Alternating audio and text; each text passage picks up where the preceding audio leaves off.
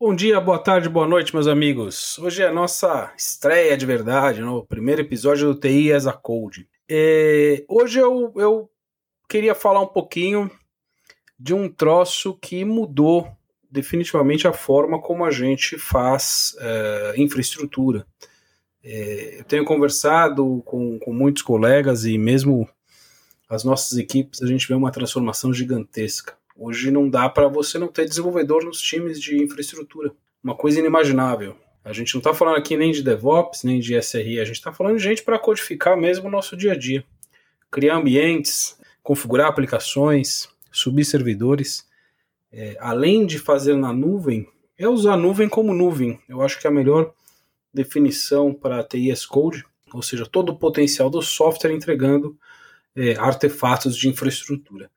E ninguém é melhor para falar com a gente sobre isso, para ensinar como a gente começa, onde estão os truques, onde ficam as armadilhas, do que o meu amigo Sérgio, que está falando do Rio de Janeiro. Então, dispara aqui eu, Jarbas de São Paulo. A primeira pergunta para o Sérgio. Sérgio, TIS Code veio para ficar? Como eu faço para começar? Quais são os artefatos? Diz aí para gente. Bom dia, boa tarde, boa noite, pessoal mais uma vez, um prazer estar aqui papeando sobre tecnologia com vocês, Jarbas. É, eu acho que TI as Code veio para ficar, tá? Talvez a gente possa comparar isso com algumas coisas que nunca foram embora, né? Não sei se você já reparou, mas na, na, as interfaces de, de programa de reserva de, de companhia aérea, fizeram várias e várias e várias e várias tentativas de mudar para um ambiente gráfico e o negócio não funcionou bem. Só funciona bem no comando de linha. E o cara, para ficar craque naquilo ali, levava anos. Agora, não sei como é que está o processo, mas que continua no comando de linha, continua no comando de linha, né? O que, que eu quero dizer com isso? Eu quero dizer com isso que o TIS Code é a infraestrutura a, como código, né? Ela chegou aqui para quê? Para que ela para que ela torne o nosso trabalho com a nuvem mais facilitado, mais fluido, eu diria. Por quê? O que, que acontece na nuvem? Na nuvem você está o tempo todo criando, destruindo, modificando, criando, destruindo, modificando. Se você vai fazer isso manualmente, isso te consome muito, porque você tem que entrar numa tela, tem que fazer um negócio, tem que ir em outra tela, tem que clicar de novo, fazer outra tela. Imagina você tem que criar 100 servidores. Como é que você faz? Então, daí a questão da infraestrutura como código, né? Existem várias ferramentas hoje, gente, pra, e tecnologias para se trabalhar com infraestrutura como, como código, né? É, a gente pode falar de algumas delas, dos, dos, principais players, né? Você tem o, a CloudFormation, o CloudFormation da AWS, né? Que é o mais maduro de todos. Né? Você tem o Resource Manager do, do Azure, né? Você tem o Cloud Deployment Management, Manager da, da Google, né? Você tem algumas ferramentas de, de terceiras, como o, o Terraform, né? E você tem aí as duas novidades do, do momento aí, né? Que eu diria que são o CDK da AWS. O CDK ele funciona em conjunto com o CloudFormation, né? Só que eu já, já vou explicar o que, que ele muda em relação ao CloudFormation, e um outro produto que se chama Polume. Né? A, a vantagem do, do CDK e do Polume é que eles são é, ferramentas imperativas. Né? É, e também tem outra diferença, né? No CD, o CDK é um produto gratuito, entre aspas, né? porque ele é um produto da AWS, ele é open source, você, na verdade, utiliza ele para é, gerar configurações e gerar infraestrutura na, na nuvem, e você só paga pelos recursos que você consome da AWS. Né? No caso do Polume, não, ele é um produto e você tem que pagar pelo uso dele e a licença dele. Né? Igual um outro produto que, que não é não é imperativo, é declarativo, é o Terraform. Né?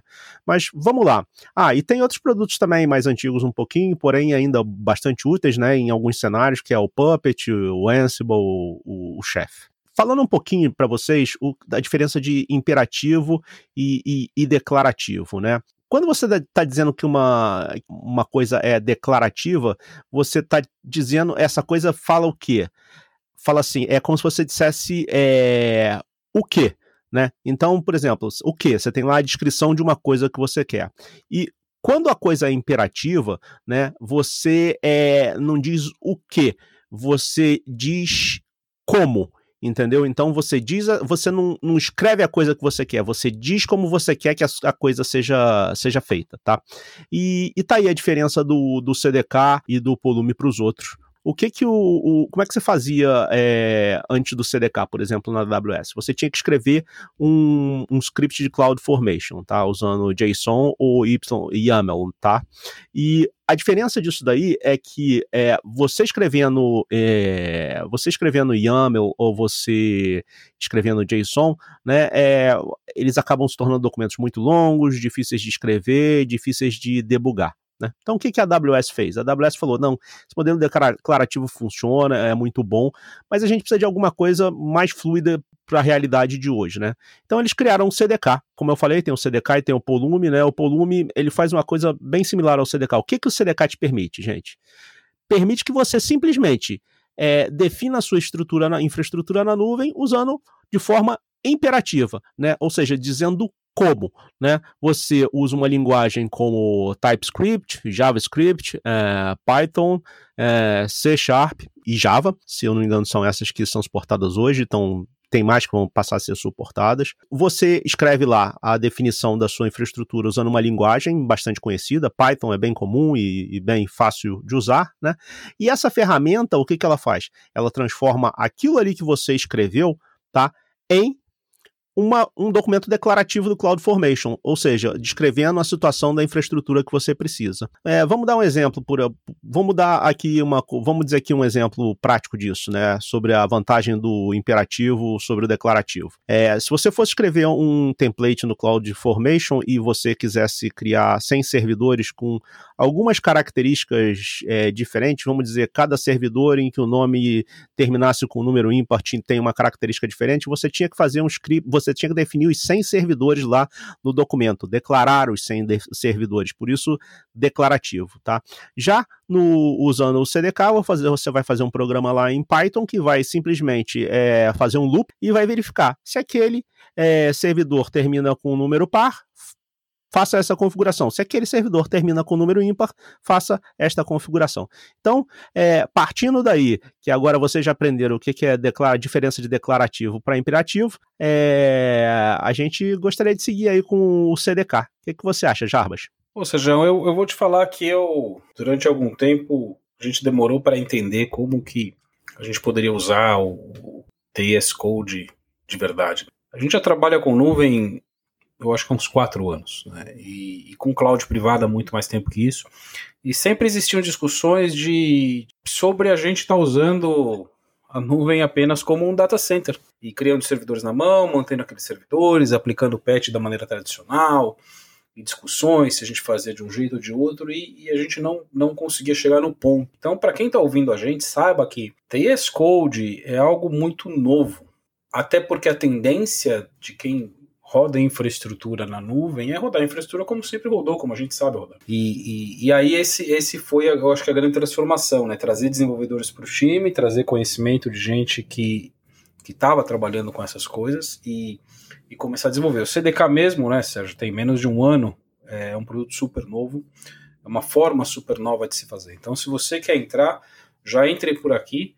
É, existem existe uma, um, um, site da, da AWS, cdkworkshop.com, e você ali consegue ter todos vários treinamentos para o uso de CDK com diferentes pacotes de desenvolvimento, como o Sérgio falou. Você pode começar a usar o CDK usando TypeScript, usando Python, usando .NET, usando Java. Então, para você de infraestrutura que está começando a navegar nessa coisa da, de desenvolver, de aprender linguagens novas, começou a fazer o curso de Python, mas não sabe muito bem como aplicar, começa a fazer workshop e entender aqui como você usa o, o Python para acionar o CDK. A gente vai começar a falar hoje, claro que não vai dar tempo, a gente tem aqui mais alguns minutos, a gente não quer também fazer episódios muito longos para não, não, não, não tomar muito tempo de vocês, você conseguir coordenar melhor a forma como você aprende, como você nos ouve, mas a gente lembra que a gente vai falar de como criar um website sem gastar nada, e de maneira automatizada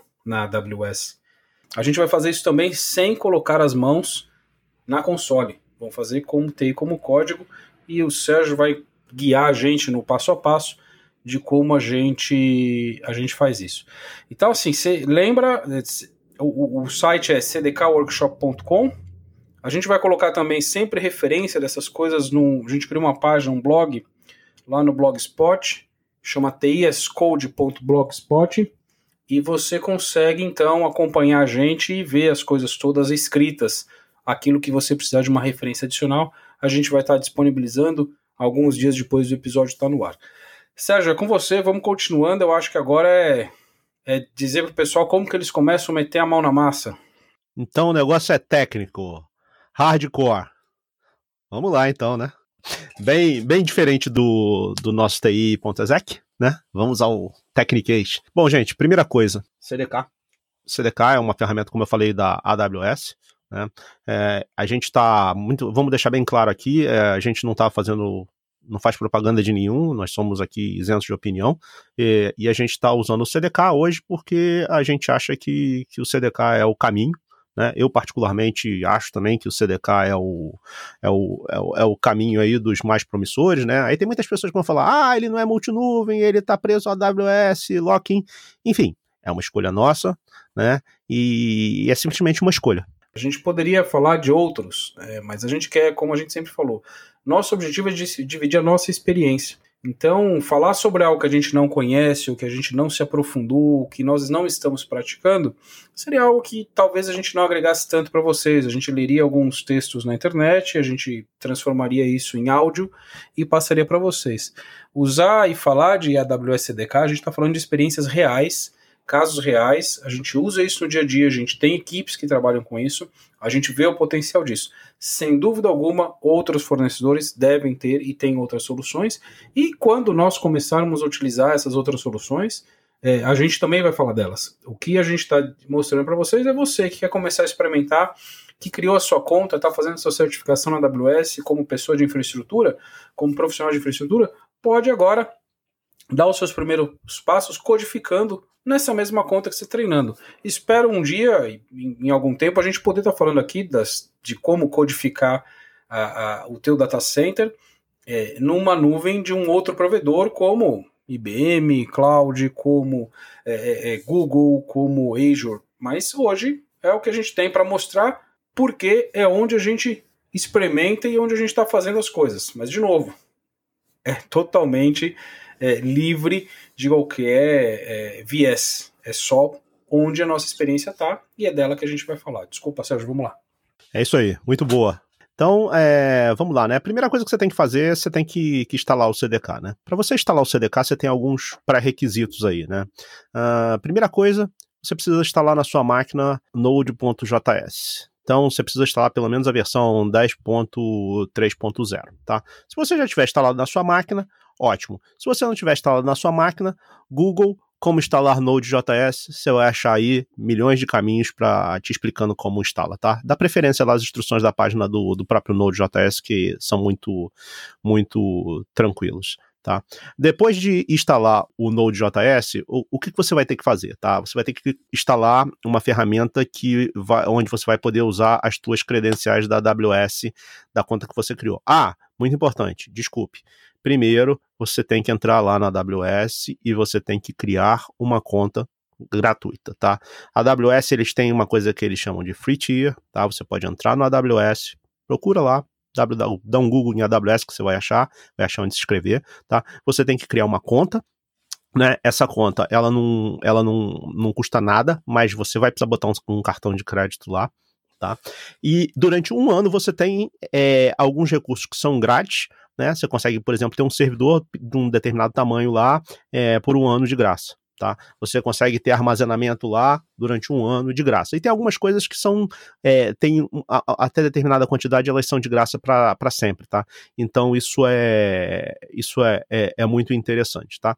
Então, primeiro passo, instalar é, Node.js. Segundo passo é você instalar o AWS Client na sua máquina, tá? É uma ferramenta de comando de linha, tá? Mais uma vez, dá um Google aí, procura AWS CLI, C-L-I, tá? E aí você vai baixar o, o clientinho lá do site da Amazon, dá preferência versão 2, que é a mais nova, tá? E vai instalar ele na, na sua máquina. É... Outra coisa que você vai precisar na sua máquina, tá? Você vai precisar é, de instalar, aí no nosso caso, você vai precisar de instalar o Python também, tá? A gente recomenda que você instale aí o Python 3.6 ou superior, tá? E aí você também procura no Google aí como é que você instala Python, você vai achar centenas de, de, de páginas aí te dizendo como achar. Até aí, tudo tranquilo, Jarbas? Ô, Sérgio, tudo tranquilo. Você tá falando e eu tô aqui no, no meu computador seguindo. Todos esses pré-requisitos estão listados lá no cdworkshop.com, como a gente falou, nessa ordem que o Sérgio está falando. Então, baixa o CLI, bar, cria a tua conta, teu usuário lá na AWS, instala o Node e vamos em frente. Como pode continuar, Sérgio? Tá? Tá, estamos é conseguindo acompanhar. Vamos é isso lá. aí. Beleza. A ideia é a seguinte, né? A ideia é que, já que isso aqui é um podcast, né? Que você vai escutando no carro, você chega em casa e já saia mandando brasa. Você não precisa nem entrar lá no, no, no, site se não quiser, né? Se você lembrar dos passos, você já vai, vai seguir em frente. É, a ideia é essa mesmo, eficiência máxima, né? Então, depois de instalar o AWS CLI, você vai ter que fazer uma configuração dele. Também tem as instruções lá no site da AWS, tem em português também, né? Mas para facilitar a sua vida, você simplesmente depois de instalar ele, você vai digitar AWS, AWS configure na sua janela aí de no seu terminal, se você estiver usando uma máquina é, Linux ou uma máquina ou um Mac, né? Ou no, su, no seu CMD lá ou no seu PowerShell se você estiver usando uma máquina Windows. Ele funciona igual nos dois, tá? E aí você vai dar AWS configure que é para quê? Ele vai te fazer perguntas de configuração, você segue o passo a passo e configura a sua conta na AWS e pronto para você testar se a sua conta se, se a sua conta está funcionando, tá? Você pode executar um comando simples como AWS espaço S3 espaço LS. Isso daí serve para você, você listar os teus buckets S3 lá. Mesmo que você não tenha nenhum bucket S3, se o comando executar com sucesso não te mostrar nada, você sabe que sua instalação tá legal e você tá autenticando bem na AWS aí. Fica a dica para você não ter dúvida se essa parte tá, tá funcionando.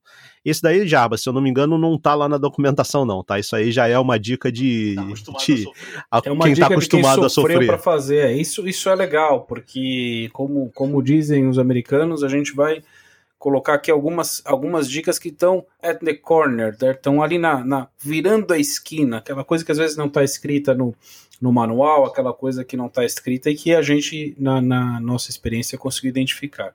É, lembrar que é muito mais fácil fazer essas coisas se você estiver usando uma, alguma distribuição Linux, um, um, um, desktop, um notebook com Ubuntu, por exemplo, ou você estiver usando um, um Mac OS. As coisas ficam muito mais simples, porque essas coisas, por definição, são, são abertas, então elas normalmente se adequam melhor a esse tipo de ambiente. Se bem que hoje, hoje é muito simples essas coisas, é, é encontrar é, também artefatos para Windows. Mas se você puder, dê preferência usar um Mac ou dê preferência para usar um terminal uh, Linux, qualquer distribuição que você vai ter mais facilidade de fazer essas coisas que a gente estava falando. O Sérgio normalmente vai utilizar exemplos usando o Mac, e, e aí vocês podem ir seguindo nessa linha, ou a gente vai fazendo adaptação. Também lá no blog a gente vai deixar sempre espaço para você colocar a tua postagem com a tua dúvida, com o teu comentário, e a gente consegue por ali é, é, se comunicar melhor.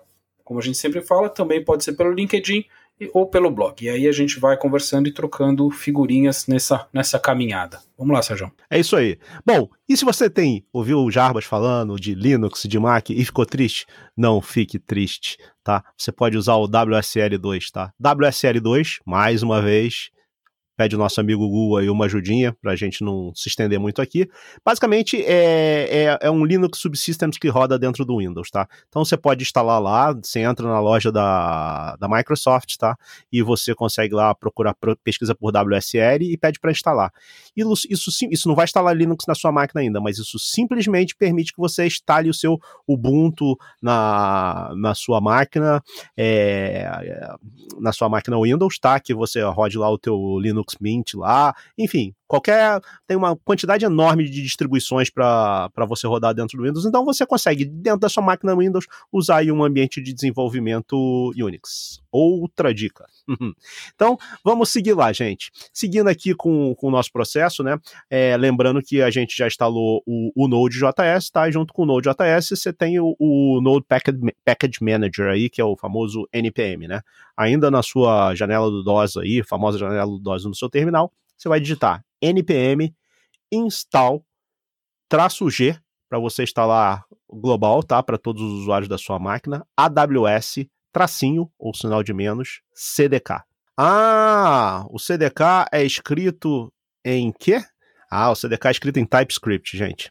Tá? Só que o CDK tem uma tecnologia muito legal que ele permite que você escreva componentes em TypeScript e depois você é, faça uma espécie de, entre aspas, transpilação para você disponibilizar essas libs em outras linguagens. Tá? Depois eu vou falar dessa tecnologia mais para frente. Mas enquanto isso, você vai fazer o quê? npm install, G, AWS, traço CLI.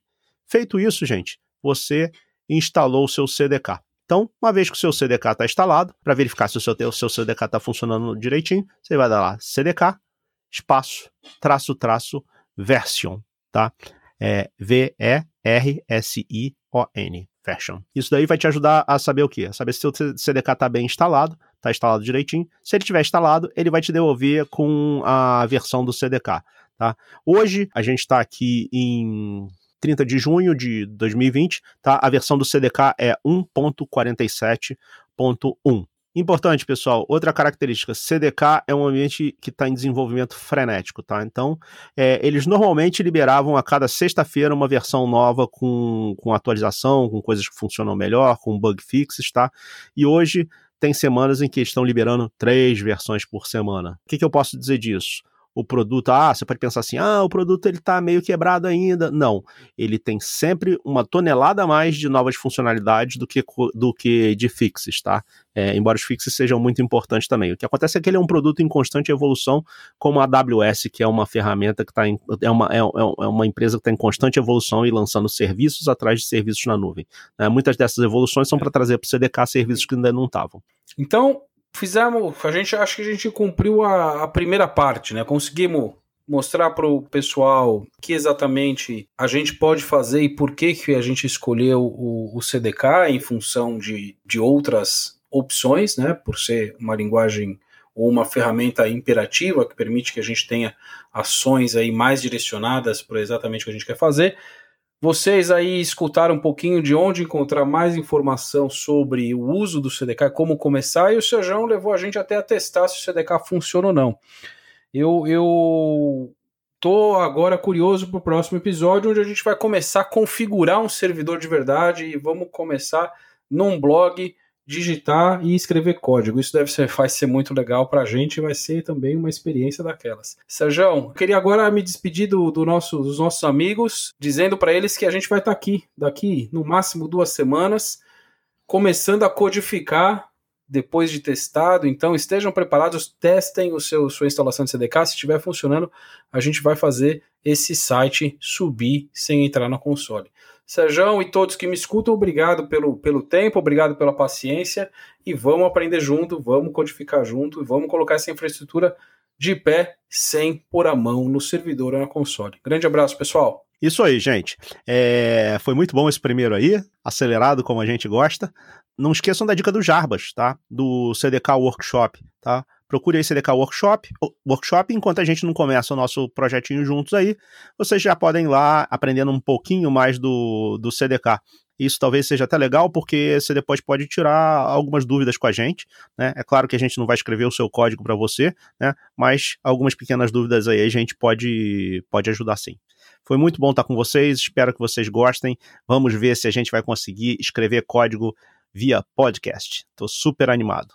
Gente, siga a gente aí na, no LinkedIn. a gente vai botar informações sobre, como o Jarbas falou, sobre o, o, que a gente falou aqui hoje no, no LinkedIn e possivelmente já no, no blog também que a gente está tá criando. Você vai achar também no LinkedIn informações de como, como encontrar é, essas ferramentas adicionais aí que a gente vai disponibilizar, tá bom? Bom dia, boa tarde, boa noite, gente. Tchau, tchau.